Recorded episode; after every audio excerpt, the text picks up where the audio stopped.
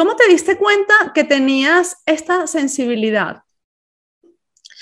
Pues mira, Beatriz, la verdad es que fue algo muy sencillo para mí, porque yo creía que todo el mundo lo tenía. O sea, yo pensé que todo el mundo veía a los demás con los colores alrededor de su cuerpo físico y posteriormente veía manchas en, en, la, en el cuerpo de las personas, alrededor casi siempre del abdomen o alrededor de la cabeza. Entonces mis padres, que son médicos, eh, yo cuando venía un consultante a verlos, le, preguntaba, oye, ¿por qué él tiene la cabeza roja o por qué tiene el hígado rojo?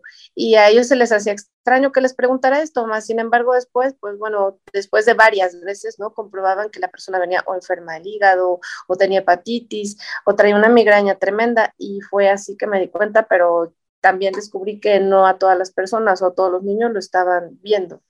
Wow, qué interesante. Bueno, hoy quisiera que hablásemos acerca de la reencarnación y de varios temas que hay alrededor de la reencarnación. ¿Comenzamos? Perfecto. Expansión.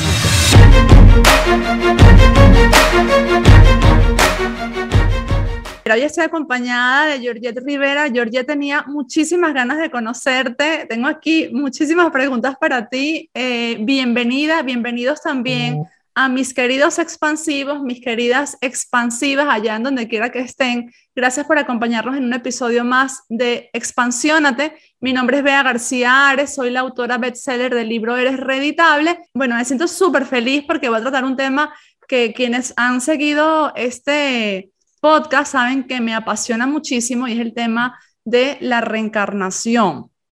Y para comenzar, voy a presentar a Georgette. Georgette es experta en podomancia, que es la lectura de los pies, experta en psicología sagrada, life coach y también es escritora. Tiene varios libros que ya luego nos va a decir cuáles son. Bueno, Georgette, lo primero que quiero preguntarte es, ¿cuándo empezaste tú a creer en la reencarnación? ¿En qué momento llegó a tu vida la idea de que podíamos reencarnar? Mira, esto te mentiría si te digo que recuerdo la edad, pero fue estando muy pequeña. Cuando me doy cuenta que yo tenía tal vez algunas habilidades que nunca las había aprendido en, ningún lugar. Por ejemplo, me gustaba cocinar de pequeña, pero no tenía información yo a lo mejor de ese tipo de guisos o de ese tipo de cosas que se hacían. Y yo estaba convencida de que lo había aprendido en algún otro lugar. Y hacía cosas muy, muy específicas, tal vez algunos dulces mexicanos o, de algún otro lugar que no, lo, no me los habían explicado. Entonces, para mí era como normal, eh, no sé, mezclar los ingredientes y obtener alguna, eh, pues alguna pasta uniforme, meterla al horno y que eso saliera, ¿no? Y yo decía que eran mis inventos, pero en realidad pues a veces estaba haciendo tartas o estaba haciendo un brioche, estaba haciendo alguna otra cosa que mi mamá no cocinaba en casa, ¿no? Por ejemplo. Y después muchas cosas como el recordar cierto tipo de lugares y espacios donde ya había estado o ver en la televisión un documental. Eh, no sé, te digo algo a lo mejor en Francia, ¿no? Y describir perfectamente alguna ciudad y saber que después había una catedral y que, y que cerca de ahí había una panadería y lo comprobé más, más eh, grande cuando fui a algunos lugares y sabía cómo podía salir de un lugar, de una calle. Entonces eh, vino esta, no la idea, sino la certeza de que no era la primera vez que había estado en un cuerpo físico en el plano de la tercera dimensión. Ok, cuando eh, decidí entrevistarte, ya había escuchado mucha información acerca de ti y entre la información que escuché, bueno, estaba esta historia de que un día de pequeña estabas viendo la tele o algo así y comenzaste a recordar cosas acerca del Tíbet, ¿no? Entonces empezaste a mencionar cosas que tus papás no entendían porque las mencionabas. ¿Nos puedes contar un poquito esta historia? Bueno, mira, ya es una historia de mucho tiempo. Normalmente no cuento tanto esta porque la, se la conté a una persona y te lo digo muy honestamente, la hizo como muy viral y a mí me daba pena porque era algo muy íntimo. O sea, me daba pena porque era algo tan íntimo que nadie lo sabía hasta que cumplí casi 32 años. Pero sí estaba haciendo escritura automática y en esta escritura automática pues tenía cierto tipo de alfabetos que yo no conocía, entre ellos el hebreo y el, el, este, el tibetano y, algunas otras palabras que me salían, pero que yo no sabía y que era idioma alemán. Entonces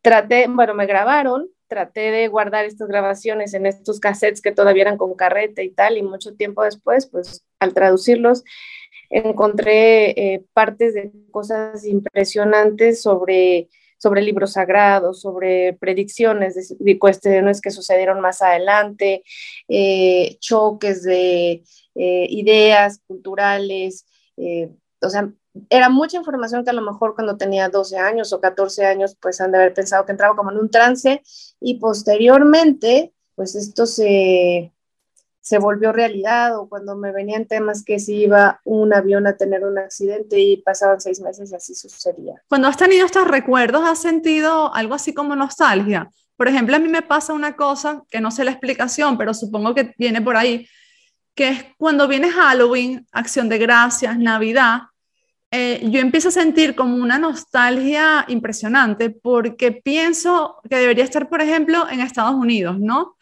Entonces, hace un tiempo, hace en el 2010, me fui a estudiar inglés a Estados Unidos y, y nos justo coincidió con que llegamos en Navidad o en esa época de fin de año.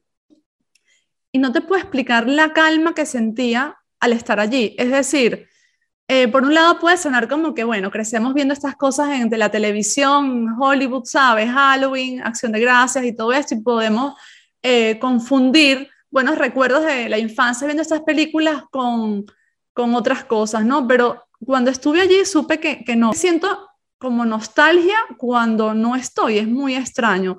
¿A ti te, te, ha pasado algo así? Mira, a mí me ha sucedido algo similar, pero ya estando en el lugar y saber que vivía ahí, sentir que alguna situación alegre o triste, nostálgica, me sacó de ese lugar o simplemente siento que tenía que regresar porque tenía que ir a dar gracias. Te, cuento esto. La primera vez que fui a Santiago de Compostela, yo estaba muy emocionada, no lo conocía porque yo venía caminando desde, desde el norte, de, bueno, desde Francia. Entonces, la verdad es que no me imaginaba Santiago de Compostela. Yo tenía como el objetivo de llegar literal hasta Finisterre a terminar el peregrinaje de, este, Santiago. Pero cuando llego ahí, eh, cerca de, a como a cinco kilómetros en el Monte de Gozo, empecé a llorar y a llorar y a llorar, pero no porque sintiera esta sensación de que ya voy a llegar y de que fue todo un esfuerzo de 45 días, sino porque yo sabía que estaba llegando a un lugar donde había vivido y cuando voy a la catedral y empiezan con los saumerios y empieza la misa, no podía parar de llorar y me di cuenta que en ese momento yo estaba acordándome de un momento que era hombre y que había estado en ese lugar y había escuchado la misa compostelana y estaba con mucha gente y que mi ropa, eh, de hecho me, vi la ropa, me vi los pies completamente desnudos, o sea, sin calcetines, pero atrás, como, como con la gente del pueblo, no con los que hace muchísimos años podían entrar a la iglesia y estaba escuchando la misa y las manos las tenía llenas de como de carbón negras y te estaba cargando un bebé. Entonces en ese momento me di cuenta que estaba recordando una de mis encarnaciones, este, no sé de, si muy anteriores, pero que estaba ahí en ese lugar, ¿no? Wow, con razón reaccionaste así cuando te dije que vivía en Santiago de Compostela. Sí, sí, es que es, es, un lugar hermoso. Nada más de pensar en él es como saber que, que ahí estuve, ¿no? Que, que, parte de otra que fui o otro que fui en otro momento, en otro cuerpo, pudo haber tenido una vida con esas vistas, con esa, este, con esa abundancia, ¿no? De, pues, pues de alegría, de emoción, porque es un lugar que, está muy bendecido y está muy cuidado a nivel espiritual. Sí. Georgette, aquí puede haber personas escuchando que, bueno, crean 100% en la reencarnación, otras que no crean y otras que, bueno, a lo mejor tienen la duda.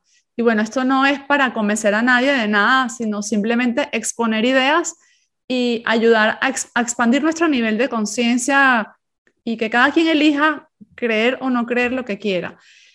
Dicho esto, me gustaría saber si se te ocurre alguna idea de reencarnación que sea como irrefutable, es decir, que sea eh, comprobado, que haya una manera de comprobar que esa persona existió más allá de un recuerdo, porque yo también he tenido, yo he recordado por lo menos nueve vidas, de hecho hay un episodio en este podcast donde las cuento, pero bueno, al final digamos que es muy difícil comprobar que yo estuve allí, ¿no? Si yo quisiera hacerlo.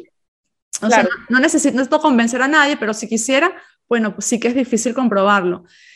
¿tú, ¿se te ocurre alguna, algún ejemplo de alguna reencarnación que sea como súper difícil de, de, ¿sabes? De decir, no, mira, esto no pasó.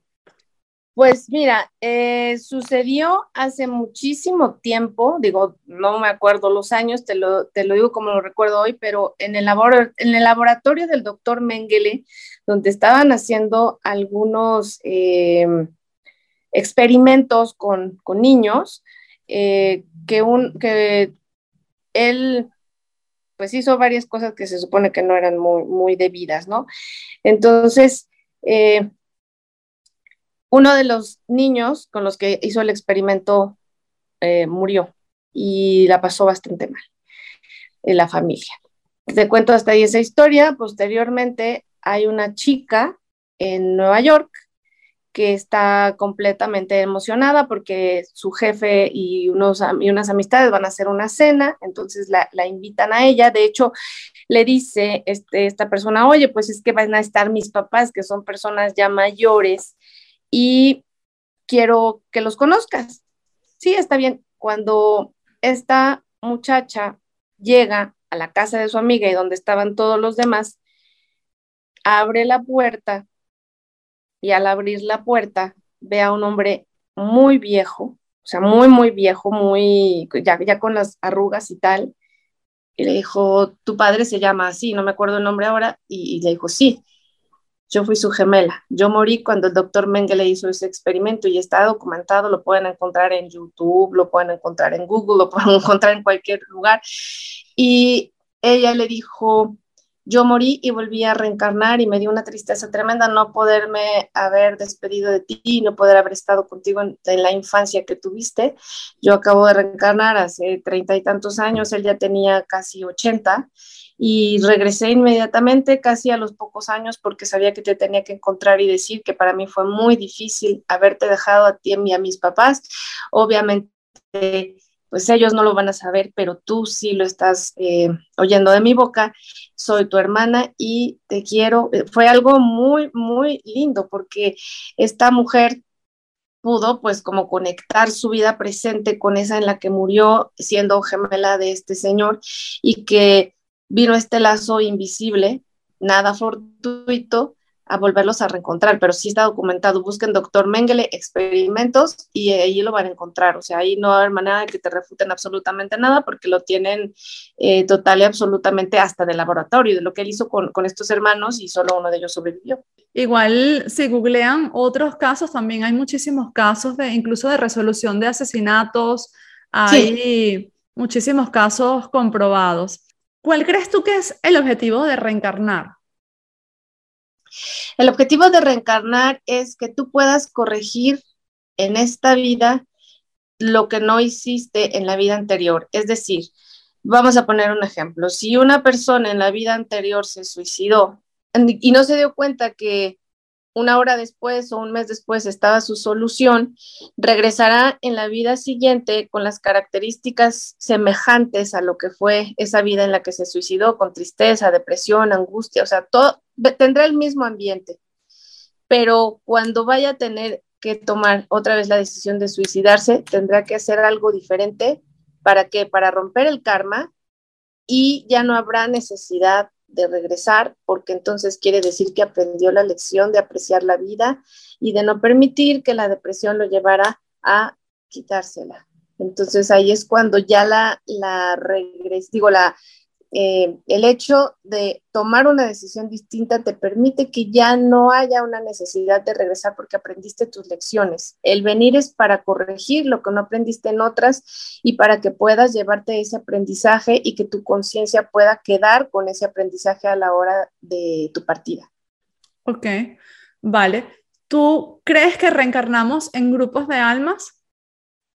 En ocasiones sí, en otras no Muchas veces eh, tienes un karma comunitario, entonces vamos a decir esto, las Torres Gemelas, muchas personas murieron ahí, se reunieron, sé de un caso particular de una persona que ahorró toda su vida porque quería conocer Nueva York, entonces invita a su hermana, ellas venían de Argentina, pero ella quería ir en esa fecha y le pusieron los boletos más baratos y el viaje mejor en otro hotel donde tenía más amenidades y ella dijo que no. O sea, ella quería volar el día 9, llegando el 10, para el 11 tomarse una foto a las 8 o 9 de la mañana ahí.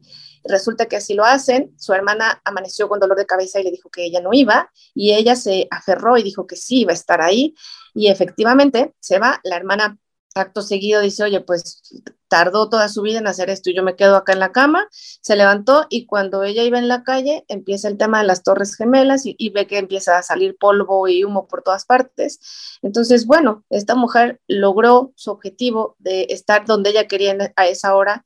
A la hermana no le pasa absolutamente nada y a ella sí. Entonces, pues hizo un, un, este, un pacto con un contrato con unas almas de estar ahí en ese lugar en ese momento y cumplir con eso, ¿no? O sea, realmente ese es un caso de hacerlo a nivel comunitario, pero muchas veces regresas en otra vida y lo haces tú solo diferente cuando tienes que trabajar tal vez otros aspectos, eh, no sé, el agradecimiento, cuando tal vez estás tan solo que no valoras lo que tienes o porque pierdes a tus familiares o porque una enfermedad eh, pues se lleva a alguien muy querido. Entonces esos son otros tipos de karmas que las personas necesitan pasar eh, solos. Ok. Y bueno, yo he leído mucho acerca de este tema y una de las cosas que he leído y, que, y me gustaría saber tu opinión es que a veces reencarnamos en grupos de almas como si adquiriendo diferentes roles. Digamos, por ejemplo, yo le hice daño a alguien esta vez y me muero y pacto con una persona que esa persona quizás me haga daño a mí para yo aprender una lección. Algo así. Dicho de esta forma puede no sonar muy bien, pero tú piensas que eso puede suceder así, que nos vamos intercambiando roles y esos roles se pactan antes de venir aquí. Sí, siempre antes de que un alma baje a este plano, le es eh, enseñada o le, se, le muestra su vida completa, cómo va a ser con los familiares que va a convivir. Y partiendo de ello, pues esa alma sabe lo que va a tener que venir a hacer. Evidentemente, cuando el alma ya entra en el cuerpo, una vez que el niño es expulsado del vientre materno, pues inmediatamente, o sea, llega pero está totalmente inoculada. La información que tenía arriba ya no la tiene abajo. Entonces ahí es cuando se van abriendo a lo largo del tiempo sus registros akáshicos y en ocasiones se puede dar cuenta el rol que tiene en la familia, por qué y para qué. A veces le toca ser el pedestal de la familia y contener a todos, a veces es al revés, a veces le toca pasar situaciones complicadas que no le gustan, pero es el lugar que nosotros eh, de alguna manera tenemos que adoptar para hacer un pago de karma o al revés. Pero también todos estos temas del karma son súper lindos porque a partir de que tu conciencia se va expandiendo, te das cuenta que puede ser que tú hayas venido en esta vida a, a que te cobren lo que hiciste, pero cuando pides perdón, cuando trabajas interiormente, cuando te das cuenta cuál es el rol, pues lo puedes cambiar y cambias tu destino, porque en realidad el destino lo podemos cambiar todos los días. Justamente eso te iba a preguntar, ya que has mencionado dos veces el karma, digamos que yo hice un daño, pero yo eh, me arrepiento de verdad de, acerca de ese daño, tomo conciencia y entonces yo puedo evitar que eso, entre comillas, me sea cobrado, porque me arrepentí, porque tomé conciencia acerca de lo que hice, intenté compensarlo, por ejemplo. Exacto, cuando hay una reparación, el karma desaparece. Ok. Si no hay reparación, pasan vidas y vidas y vidas y vidas y vidas que la persona regresa y regresa y regresa y regresa con la misma lección. Entonces, ahí se vuelve como, es cuando las personas te dicen, ya no quiero vivir, no tiene sentido, porque han estado cicladas en una misma situación, eh, concatenadas vidas y vidas, entonces lo que sucede es que ya no pueden eh, es como cuando repruebas el mismo año en la, en, la escuela, ¿no? Te dicen, no, pues ya llevas cinco años en primero de primaria, ya no puedes estar aquí, tienes que hacer algo, porque en alguna, de alguna manera es cuando el alma de esa persona o el cuerpo físico de esa persona se rehúsa a poder hacer lo correcto, ¿no? ¿Tú qué opinas acerca de almas que reencarnan doble? ¿Es eso posible? Te voy a explicar de dónde saqué eso. Una vez escuché una canalización de una conciencia superior llamada Teo. La canaliza una mujer que se llama Sheila Gillette. Entonces, esta conciencia superior decía que un alma puede estar reencarnada dos veces, o sea, por ejemplo, yo puedo estar doblemente reencarnada ahora aquí en la Tierra. Eh, no sé si esto sea almas gemelas, llamas gemelas, no sé exactamente la diferencia, pero me gustaría saber tu opinión. ¿Puede un alma estar reencarnada doble en una misma dimensión o en diferentes dimensiones? Sí, un alma gemela puede estar encarnada en, varias dimensiones, pero también puede, está encarnada también en esta dimensión. Eh, a veces no coincide en el mismo tiempo, te voy a decir por qué. Un alma baja se divide en dos, una parte es masculina, la otra parte es femenina. El alma siempre es eh, masculino femenino, no es femenino femenino ni masculino masculino. O sea, toma un, toma un cuerpo femenino, toma un cuerpo masculino, puede suceder que en ese momento el, el, cuerpo masculino se encuentre de 40 años y el cuerpo femenino se encuentre de 20, ¿sí? Y entonces es ahí cuando coinciden, pero también puede ser que alguna de estas almas haya logrado evolucionar en conciencia y esté en una dimensión diferente y pueda bajar después a esta dimensión. ¿Las almas gemelas están generalmente destinadas a encontrarse? Eh, podríamos decir que sí, sí, sí están destinadas a, a, encontrarse y es un mérito tremendo encontrarla, no es como eh, que alguien te guste y te cae muy bien y te llevas con él y, y se vuelve una energía increíble, no, o sea, el alma gemela es tu mitad, o sea, eres tú replicado en un hombre y son como dos gotas de agua porque vienen de la misma vasija. Ok. ¿Y esto quiere decir que se pueden llevar muy bien o muy mal o siempre se van a llevar muy bien? Siempre se van a llevar muy bien porque vienen del mismo lugar, es la misma esencia. Entonces, son tan parecidos y tienen tanta capacidad de poder hacer eh, un bonding juntos, o sea, es una empatía tal que muchas veces hasta se puedan comunicar de manera telepática. ¿Y cuál es la diferencia con llamas gemelas?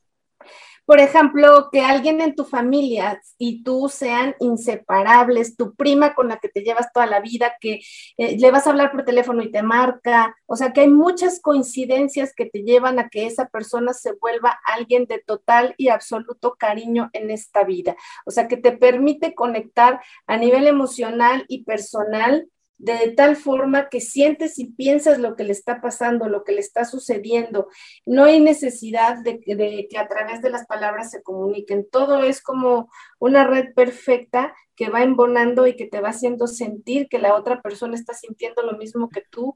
Y literal es una empatía tan grande que te permite poder conectar de otra manera eh, con ese ser humano. O sea, te sientes en total libertad y no tienes que quedar bien en nada. Ok. ¿Alguna de estas dos, de estos dos conceptos, almas gemelas o llamas gemelas, está estrictamente asociado a lo romántico? O sea, ¿alguno de estos dos conceptos es estrictamente de pareja o puede ser una, un papá y una hija, una mamá y un hijo? Las almas gemelas son pareja, vienen en pareja. Y las llamas gemelas pueden ser entre padre e hija, madre e hija, madre e hijo, amistades, eh, cualquier tipo de familiar o persona que esté dentro de tu círculo más cercano. Ok, vienen de la, de la misma vasija como las almas. Mm, vale. ¿Tú piensas que podemos reencarnar en un animal o en un árbol, por ejemplo? Depende mucho del nivel de conciencia en el que tú te quedas en esta vida. Por ejemplo, eh, te cuento una historia rapidísima. Había un hombre que era alcohólico y su familia sufría mucho por ello. Le dio cirrosis, pasó por todas las enfermedades propias de un alcohólico y la verdad es que no le hacía caso a nadie. Sus hijos lo lamentaron mucho porque iban por él, lo encontraban tirado en las calles y pasó muy malos momentos hasta que murió. En su vida siguiente, él regresa siendo un perro y su dueño lo adoraba, pero era un hombre alcohólico. Y en este caso, el perro se quedaba a cuidar al alcohólico y ni siquiera le podía hablar ni decir nada. Entonces, de alguna manera es lo que hablábamos del karma y lo que hablábamos de la reencarnación. Muchas veces, si tu conciencia no se expande, si tu conciencia no hace algo por crecer, por, pues sí, por expandirse, regresa de alguna otra manera como una involución para darte cuenta que muchas veces, eh, o sea, que veas como el daño que le hiciste a los demás y ahora la reparación es tener que aguantar a alguien igual, pero sin poder hablarle ni decir nada porque no puedes, no puedes hacerlo, ¿no? Podemos, desde tu punto de vista, bueno, no sé si consideras que existen otras vidas en este planeta, otras dimensiones diferentes a las que somos capaces de ver, sí, ¿vale? Podemos nosotros reencarnar en uno de esos seres que está ahora mismo ya aquí en este planeta, pero en otra dimensión. Puede ser, mira, por ejemplo, hacia el núcleo y hacia el centro de la Tierra hay como otro tipo de, de, vida, pero esa es como una vida, pues vamos a decirlo así, muy silvestre, o sea, de hecho muy salvaje, muy animal, y son como seres amorfos, eh, muy parecido a lo que ves, ¿no? En El Señor de los Anillos y algo así. Ahora, eh, están los seres del agua, están, están todos los elementales, pero también ya saliendo de este plano de, la tierra, hay otros mundos cercanos a este, los reinos cercanos, los, o sea, los mundos eh, que están completamente ligados mucho a la influencia de la tierra y donde ahí se pueden quedar las almas esperando un momento para poder volver a bajar porque quieren volver a regresar, a, regresar a, tener el disfrute de la comida, del ocio, de, todas las cosas que a lo mejor nos pueden llegar a llenar o a divertir en este plano, pero sí, sí puedes ir a otros eh, mundos de, dos formas, estando vivo a través de la meditación o a través de cualquier otra cosa que no sea muy indicada, ¿no? Que te pueda llevar a tener, o sea, algo que es como la meditación y que está inducido y que tienes un guía, sí, hay otras formas, pero bueno, yo no recomiendo que las personas eh, lo hagan de esa manera porque no sabes qué va a salir de ahí, ¿no? Y hablo de sustancias psicotrópicas y todo eso que te pueden llevar a vivir un laberinto de terror que pues no es recomendable para nadie, pero si no, también cuando sales de este plano vas a otros muy interesantes donde tu aprendizaje es completamente diferente y pues ya prescindes del cuerpo para poder ir a lugares donde literal hay otro tipo de enseñanza, universidades cósmicas, donde tienes esa capacidad de poder tomar lecciones que en la Tierra no se dan. Ok, pero estos seres, por ejemplo, los elementales también son 3D o ellos eligen cuándo convertirse en energía, cuándo ser 3D. Ellos tienen esa capacidad. Ellos pueden este, ser 3D, pueden ser 4D, pueden ser 2D. Normalmente son bidimensionales y ellos están en lugares donde pues el ojo humano no los puede captar, pero sí hay cámaras súper especiales, ni siquiera como la Kirlian, otras sencillas, normales, estas que venden en cualquier parte, ya sabes, estas desechables, que por alguna razón que yo desconozco pueden llegar a captarlos y de verdad que puede, y, y, es nada más como un tema de ángulo y de luz, que la luz se permita que la refracción le dé de una manera al elemental como en la parte donde, donde se junta lo, lo, lo alto y lo ancho, y ahí es donde lo puedes llegar a ver como si fuera en su forma tridimensional. Ok, ok. Sí, se puede. Cuando nosotros nos morimos, que ya decimos, vale, ok, se acabó esta vida, eh, voy a, reencarnar o voy a, a, continuar en la vida siguiente con lo que me toca hacer, con lo que no terminé. Te pregunto, existe la posibilidad de que nosotros nos quedemos en un plano superior y a la vez estemos encarnados. Por ejemplo, yo he visto a mi abuelita, los que han escuchado este podcast más veces saben que he hablado mucho de eso porque es un caso que me impactó mucho. Mi abuela yo nunca la conocí en vida y ahora se ha aparecido en meditaciones, en, bueno, de todas las formas. Entonces, cuando yo la vi eh, en una meditación me di cuenta que tenía como una sabiduría superior, como que estaba en como, la sentí muy elevada. ¿Quiere decir eso que su alma definitivamente no está encarnada o podría estar ella ahí en ese plano superior eh, ayudándome, dándome apoyo, consejos y a la vez podría perfectamente estar llevando una vida encarnada en otro lado en este momento? Si está arriba, está solo a nivel de alma.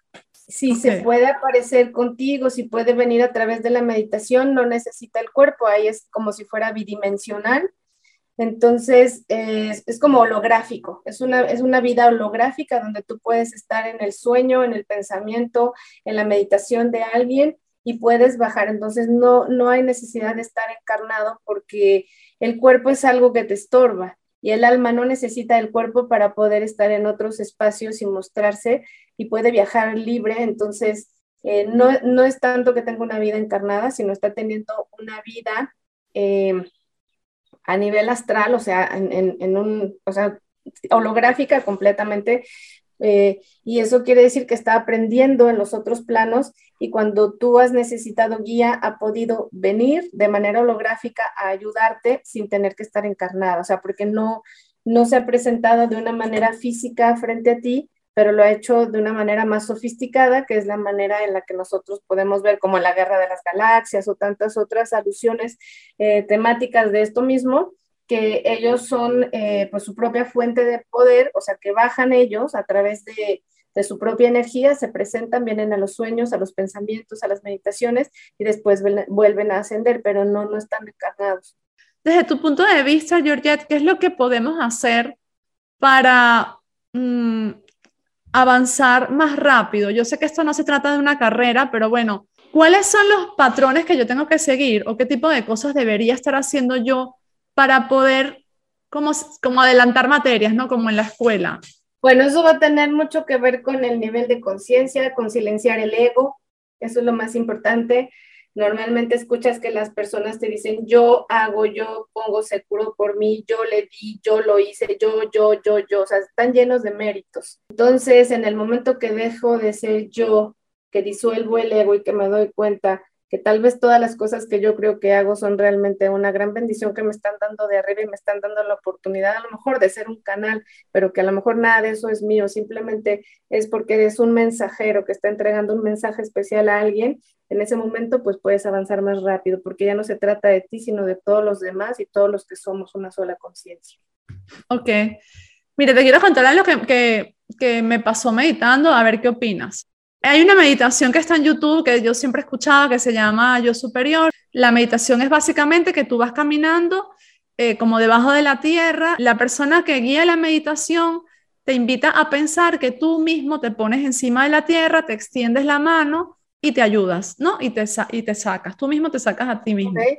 Yo hice esta meditación por mucho tiempo yo no era capaz de verme a mí misma, sino que yo veía a alguien muy específico yo por muchos meses hice la meditación y como yo estaba eh, en estado meditativo, yo pensaba que la persona que, me estaba induciendo a la meditación me estaba describiendo a esta persona al ser que yo veía. O sea, yo estaba ahí como ida y yo decía, ella me la está describiendo y por eso yo lo veo así. Luego un día buscando la meditación, la empiezo a escucharla, pero no en estado meditativo y digo, no, esa no es porque aquí no menciona ese ser y luego me di cuenta que sí era y que todo ese tiempo yo había estado viendo a ese ser como producto de mi imaginación, o no sé, yo lo, lo veía, lo sentía sumamente fuerte. Este ser era altísimo, era como, como súper esbelto, como un hombre muy alto, pero no alto. ¿Un pleyadiano?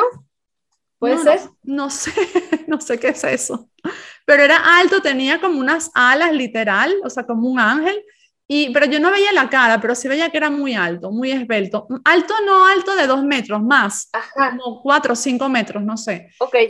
Y, y, era así como una luz impresionante. Y cuando él me sacaba, él me abrazaba y se quedaba abrazándome. Total Qué que... lindo. Sí, me di cuenta que en la meditación no decía nada de eso, como medio año después que la escuché, súper consciente. Y él siempre todos los días, pues digamos que iba y me sacaba, ¿no? Yo, por supuesto, todo ese tiempo me sentí extremadamente protegida. ¿A qué te suena que puede ser eso? Un ángel, por ejemplo. Mira, puede haber sido que en ese momento que tú estabas haciendo una inducción muy profunda, eh, por la descripción que tú me das, estos seres eh, que el que se pudo haber aparecido, bueno, pues puede ser eh, un pleyadiano, que son seres que vienen de las Pléyades. La composición de ellos es muy bonita, son muy esbeltos, muy altos, como de 5 metros, son resplandecientes eh, y son muy parecidos a otros que se llaman los arturianos. Y ellos también son muy parecidos, nada más que ellos sí son como, como el cabello amarillo, como si fuera de fuego, los ojos muy claros entre violeta, verde o azul. Eh, vienen con mensajes de mucha paz. Lo que hacen es que cuando ellos eh, consideran que una persona está pasando por mucho dolor, lo que hacen ellos es como si fuera eh, un succionador del dolor, se quedan con él y te liberan de todo dolor, de toda duda, tristeza. Son seres muy amorosos que viven en otras dimensiones y que se conectan directamente con personas que tienen como esta necesidad de poder alimentar su alma y su corazón de cosas buenas y positivas, pero ellos son muy buenos, o sea, son como, eh, vamos a decir, vamos a decirlo así, son como unos doctores del alma, son como unos doctores que vienen a curar las heridas que a nivel espiritual nosotros no podemos y que para eso tardamos mucho tiempo, entonces ellos vienen a darte una paz tremenda y una tranquilidad infinita.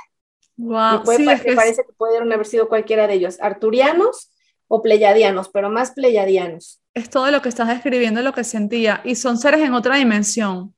Sí, y son, ¿cómo te diré? Tú te ves como tridimensional, no sé, estoy tratando como de explicarlo, eh, que, que, que, nos puedan entender, porque eh, en el sentido de que pues tú te sientes con tu dolor y con tu tristeza y buscando como un propósito en la vida y ellos vienen y es como si te pusieran dentro de ti, como si fuera una cápsula de amor que saca completamente toda esa energía de ti y ellos son, a veces vienen hasta en cuarta dimensión, o sea, lo hacen de tal manera que con un solo abrazo pueden estar poniendo un código sagrado en tu cuerpo, pueden estar haciendo una sanación completa, pueden estar poniendo códigos y también pueden estar dejando en ti como eh, cierto tipo de energías que te van a ayudar a sopesar ese dolor y esa tristeza o esa enfermedad, esa angustia, pero hay unos que se te aparecen y te, te, sanan, ¿sabes? me ponen pueden venir a sanarte completa, como si te vinieran, haz de cuenta que tú ahorita traes ese eh, chaleco maravilloso, como si te lo quitaran y no te dieras cuenta ni qué fue lo que pasó, ni sentir que te pasó por detrás del cabello, simplemente es como dejarte desnudo, pero no de ropa, sino de eso que te duele y te lastima en la tercera dimensión y que tú no sabes en qué lugar o cómo o dónde te lo van a quitar, ellos lo hacen. Y es como instantáneo, o sea, es instantáneo. Sí, impresionante. se me ponen los pelos de punta. Bueno, la piel chinita, como dicen ahí en México. Sí, sí, sí. es como literal lo que acabas de escribir. Él me abrazaba, se quedaba abrazándome un rato, me rodeaba de energía, luego se elevaba, me elevaba con él y me volvía a bajar al, al suelo y me dejaba. Entonces yo ese día sentía calma. Luego el día siguiente y así todos los días. Y de verdad que me sentía súper protegida. Sentía como... Sí. Algo increíble. Bueno, Georgette, estoy, tengo, bueno, podría seguir hablando contigo por horas y horas, pero se nos va a hacer esto muy largo. Estoy no te preocupes, podemos hablar otro día de los pleyadianos. Claro que sí, me encantaría, por Dios, me encantaría. Y bueno, que además yo creo que tú tienes una conexión con ellos, porque estoy segura que, que te mandan mucha información. Yo tengo conexión con seres que yo no sé de dónde salen ni cómo se llaman. Búscalos porque te van a encantar. Y te puedo asegurar que tú tienes una conexión fuerte con ellos, este, porque tienes una energía que siento que está muy protegida. O sea, hablo contigo y siento que todo lo que es el chakra de la garganta y del corazón, no te digo que los demás no, pero estos los tienes con una potencia y una fuerza, pero que seguramente has tenido una conexión con ellos, te llegan las cosas de una manera impresionante, la información llega a ti como si, o sea, la estás pensando y está llegando a tal vez un mes después, dos meses después, pero nunca hay algo que hayas querido saber que te quedes con la duda, porque siempre tienes esa información, eres provista incluso de todas estas cosas que pueden llegar a mucha gente y cuando tú te lo propones lo haces. Y eso es, eso es parte de ellos. Son grandes comunicadores y eligen personas especiales con esos dones para que lo hagan. Wow, qué bonito. Como tú. Ay, gracias. Tengo muchas sincronicidades y, y sí, pido muchas respuestas. Por ejemplo, tú llegaste a mí así pedí una persona que me hablase de este tema y como, pero no me ha pasado solo contigo, me ha pasado con mucha gente que he entrevistado aquí que digo, quiero a alguien que hable de este tema y en toda mi vida nunca había conocido a alguien que hablase del tema y de repente esa persona llega ese día, el día siguiente y es como, wow, no tengo ni, ni, que, ni que buscar ni nada y tú llegaste así. Sí, la verdad es que sí, pero no, no ha sido siempre así. Eh, fue así en mi adolescencia Luego yo bloqueé todo eso pensando que era algo malo, que me, hacía, que me hacía daño, que me hacía rara. Y bueno, me imagino que sabes de qué hablo. Y lo bloqueé toda mi vida, hasta hace tres años, cuatro años que empecé a meditar y ahí todo bajó. Bueno, como digo yo, como si, tira, si tirase por el hilo de un calcetín. Claro. ¿Sabes? Todo bajó así, respuestas, conecto con seres, conecto con personas, veo, bueno, es increíble, de verdad, siempre que hago estos episodios invito a la gente a meditar y a, y a escuchar lo que tienen en su interior, porque ahí hay un montón de información. Qué increíble, qué bonito y qué bonita labor la que estás haciendo, me encanta. Gracias. La tuya también, porque bueno, tú, tú sí que te has dedicado toda tu vida a esto, ¿no? Sí, bueno, cuando iba a la universidad mi papá me pidió que terminara y que después hiciera lo que quisiera, porque a lo mejor pensó que yo iba a terminar como con una bola de cristal en las calles y que no iba, o sea, ya sabes, que su esfuerzo no iba a haber este, valido de nada, pero no, en realidad pues sí lo hice como parte de la formación y me sirvió mucho. Eh, me encantó, me encantó toda esta parte de la universidad porque realmente pues fue a fincar que aunque la terminé y aunque seguí estudiando, yo tenía que hacer esto en, esta, en este momento. Entonces no me importaba como lo que pensaran, sino más bien lo que yo sentía si no lo hacía, ¿no? Ya, yo no, yo estuve mucho tiempo eh, metida en esa cajita donde sí me importaba demasiado lo que pensaran y preferí eh, pasar por encima de mi propia coherencia por muchos años. Tampoco me, me, fue mal, pero tampoco me fue del todo bien. Sí, claro, tienes toda la razón. entonces, bueno, lo digo también porque sé que muchas personas que nos escuchan les sucede esto. Sienten que tienen que hacer cosas, reciben mensajes, y no les hacen caso porque nos han hecho creer que eso no es así tan fácil, que eso no es normal, y sí es bastante normal. Y todos tenemos esa guía interna que nos va diciendo qué hacer y por dónde debemos seguir. Georgette, estoy súper agradecida de haberte tenido aquí. Por favor, dime dónde te pueden encontrar y si haces consultas a distancia también, eh, dónde pueden escuchar tu podcast, que yo ya lo voy a escuchar todo. Si, lo hubiese, si me hubiese enterado antes de ayer que tenías ese podcast, lo hubiese escuchado todo antes de entrevistarte. Pues bueno, pueden escuchar el podcast, se llama Altas Vibraciones en cualquier plataforma conocida. Eh, tengo un correo que es Georgette Rivera eh, Oficial, o eh, digo, es el Face, o me pueden encontrar en Instagram como Georgette Podomancia. Hago consultas a distancia y pues bueno, en mayo estaré en España, así que me encantará. Este, tengo la verdad clientes y amigos muy lindos allá. Entonces, y bueno, pues tú que vives en un lugar hermoso, también tengo muchos amigos cerca de ahí, en Madrid, en Pontevedra. En Mayo los conocemos. Antes que te marches, tres libros que nos recomiendes. Uy, mira, este no es tanto de un corte espiritual, pero a mí me cambió la vida cuando lo leí. San Manuel Bueno Mártir, que es una cosa maravillosa de Unamuno, o sea, es algo que te, te conmueve completamente, te mueve el corazón, porque te das cuenta eh, de la bondad que puede haber en los seres humanos y que a veces hay personas que son así y no las valoramos. Pensamos que, que tienen un grado de, pues, pues, de que son tontos, ¿sabes? Y en realidad son personas tan buenas y tan nobles que ellos de alguna manera este, pueden ser así.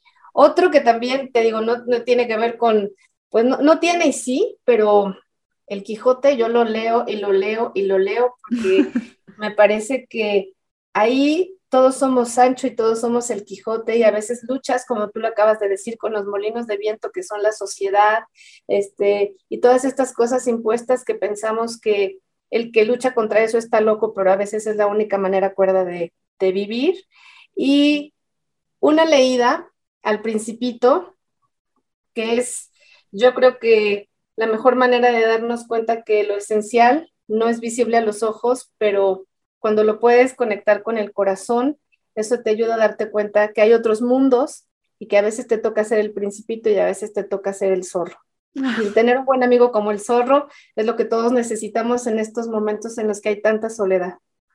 Genial. Bueno, Georgette, muchísimas gracias a todos los que nos están escuchando. Compartan este episodio con aquellas personas que crean que lo pueden estar necesitando. Suscríbanse si me están escuchando o si nos están escuchando por YouTube. Denle like, comenten y te mando un beso, un abrazo. Nos vemos en mayo si Dios quiere. Adiós. Claro que sí. Expansivos. Chao, un fuerte abrazo, Bea. Chao.